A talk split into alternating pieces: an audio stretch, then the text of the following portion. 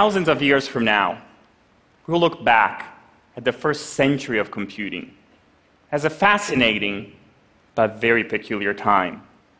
The only time in history where humans were reduced to live in 2D space, interacting with technology as if we were machines. A singular 100 year period in the vastness of time where humans communicated, were entertained, and managed their lives from behind a screen. Today, we spend most of our time tapping and looking at screens. What happened to interacting with each other? I don't know about you, but I feel limited inside this 2D world of monitors and pixels. And it is this very limitation and my desire to connect with people that inspires me as a creator. Put simply, I want to create a new reality. A reality where technology brings us infinitely closer to each other. A reality where people, not devices, are the center of everything. I dream of a reality where technology senses what we see, touch, and feel. A reality where technology no longer gets in our way, but instead embraces who we are. I dream of technology on a human path.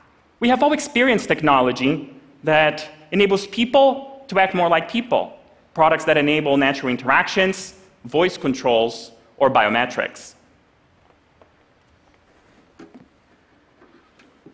This is the next step in the evolution. This is Microsoft HoloLens, the first fully untethered holographic computer. Devices like this will bring 3D holographic content right into our world, enhancing the way we experience life beyond our ordinary range of perceptions. Now, I'm not thinking about a distant future. I'm talking about today. We are already seeing car companies like Volvo designing cars differently with HoloLens. Universities like Case Western redefining the way medical students learn. And my personal favorite, NASA is using HoloLens to let scientists explore planets holographically. Now, this is important. By bringing holograms into our world, I'm not just talking about a new device or a better computer. I'm talking about freeing ourselves from the 2D confines of traditional computing. Put it this way temporally adjusted, we're like cave people in computer terms. We barely discovered charcoal and started drawing the first stick figures in our cave. Now, this is the perspective I apply to my work every single day. And now, for the next few minutes, I invite all of you to apply the same perspective to the journey ahead of us.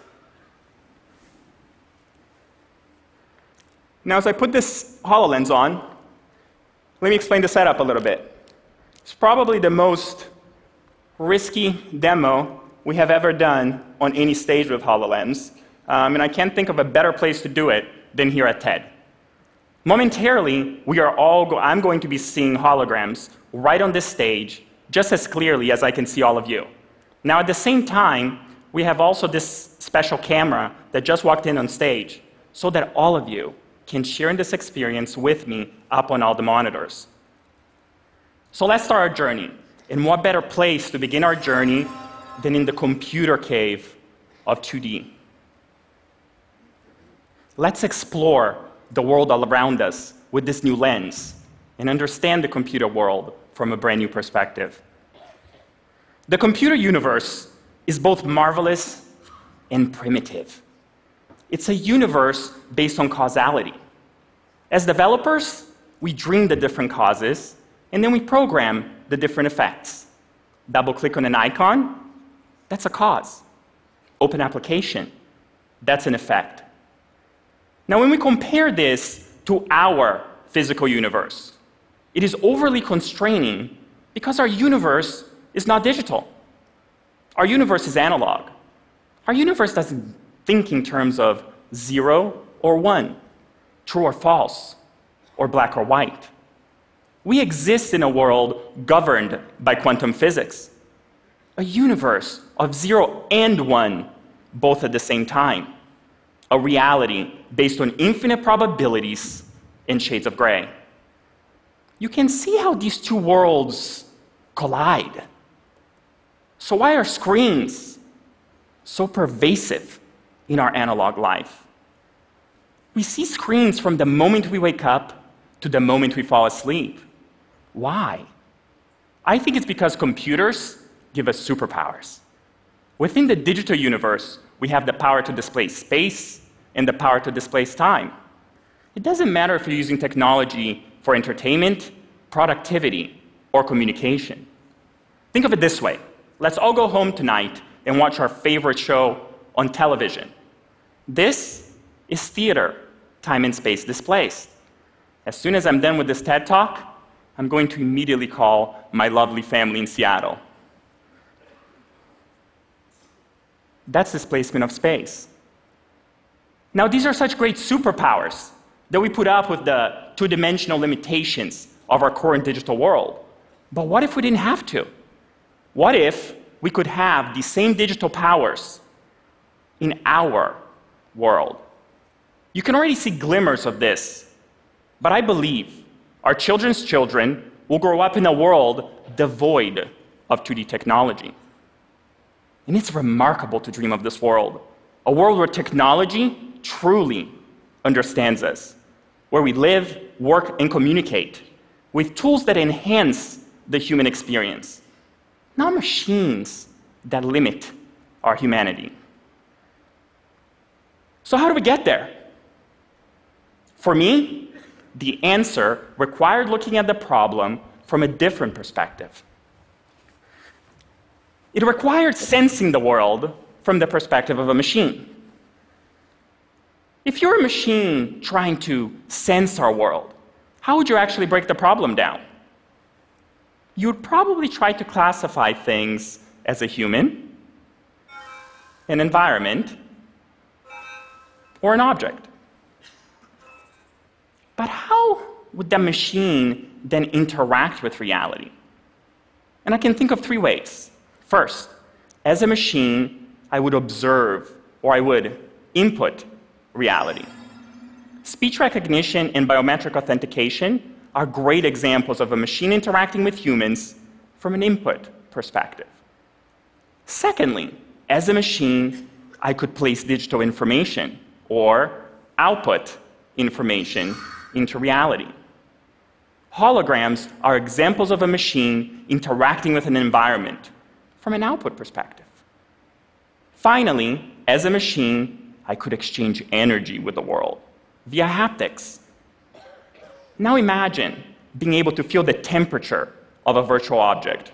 Or better yet, imagine pushing a hologram and having it push you back with equal force. With this perspective, we are able to collapse reality into a simple matrix. Now, here's a secret. As an engineer, I get really excited anytime I can reduce something into the matrix. From self driving cars to smartphones to this holographic computer on my head, machines are becoming capable of understanding our world. And they are starting to interact with us in significantly more personal ways. Now imagine having granular control over everything in the world. Move the dial one way, and you get reality. Move the dial the other way, and you get virtual reality. Now, imagine dialing your entire environment between virtual and real worlds. I love it down here.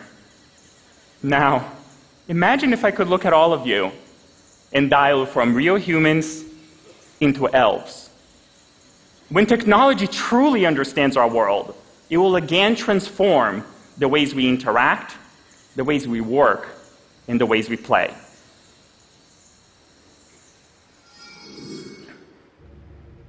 Less than half a century ago, two courageous men landed on the moon using computers that were less powerful than the phones in your pockets. 600 million humans watched them on grainy black and white televisions. And the world? The world was mesmerized. Now imagine how our children and their children will experience the continued exploration of space with technology that understands this world. We already live in a world where real time universal translators exist. And I can squint and I can already see holographic telepresence in our near future. In fact, since we've been lucky with our demo so far, let's try doing something else even more crazy. I invite you to experience, for the first time anywhere in the world, here on the TED stage, a real life holographic teleportation between me and my friend, Dr. Jeffrey Norris from NASA's Jet Propulsion Laboratory. Fingers crossed. Hi, Jeff. Hey, Alex. Whew, that worked. How are you doing today, Jeff? Doing great. I've had an awesome week. So, can you tell us a little bit, Jeff, about where you are? Well, I'm actually in three places. I'm standing in a room across the street while I'm standing on this stage with you, while I'm standing on Mars, 100 million miles away. Wow, 100 million miles away. This is crazy. Can you tell us a little bit more about where all this data from Mars is coming from? Absolutely. This is a precise holographic replica of Mars, built from data captured by the Curiosity Mars rover that I can explore as easily as a place on Earth. Humans are natural explorers. We can instantly understand an environment just by being present in it. We've built tools like our Mars rover to extend our vision and lengthen our reach, but for decades, we've explored from a seat behind screens and keyboards. Now, we're leaping over all of that over the giant antennas and the relay satellites and the vastness between worlds to take our first steps on this landscape as if we were truly there. Today, a group of scientists on our mission are seeing Mars as never before. An alien world made a little more familiar because they're finally exploring it as humans should. But our dreams don't have to end with making it just like being there. When we dial this real world to the virtual, we can do magical things. We can see in invisible wavelengths or teleport to the top of a mountain. Perhaps someday we'll feel the minerals in a rock just by touching it. We're taking the first steps, but we want the whole world to join us in taking the next because this is not a journey for a few, but for all of us. Thank you, Jeff. This was amazing. Thank you so much for joining us on the TED stage today.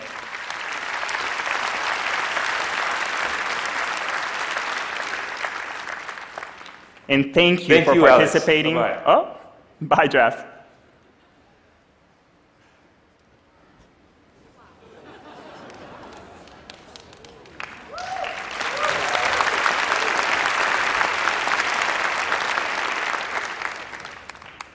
I dream about this future every single day.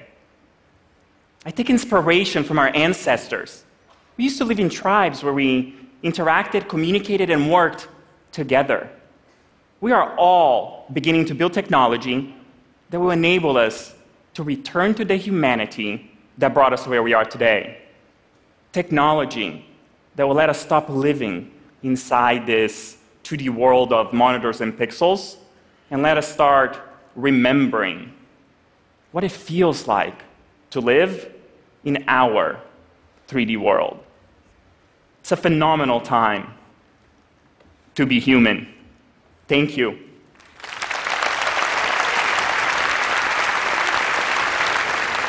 Thanks so much. I have, a. I have some questions. Okay?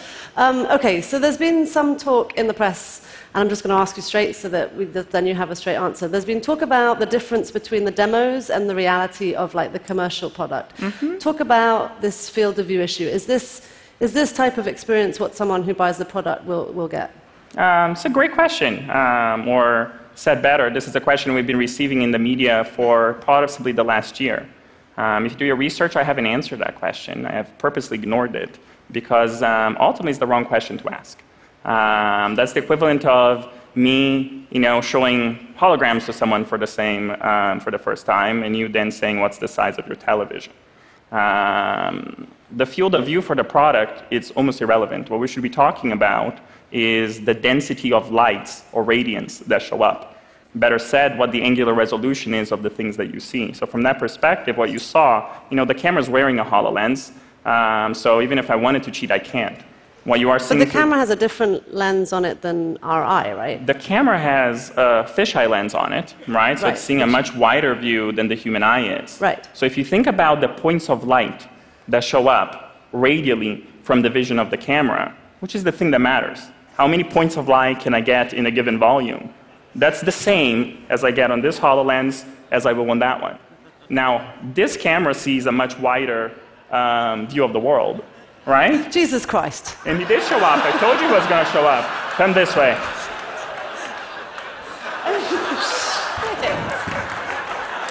There's holographic Jeff Norris.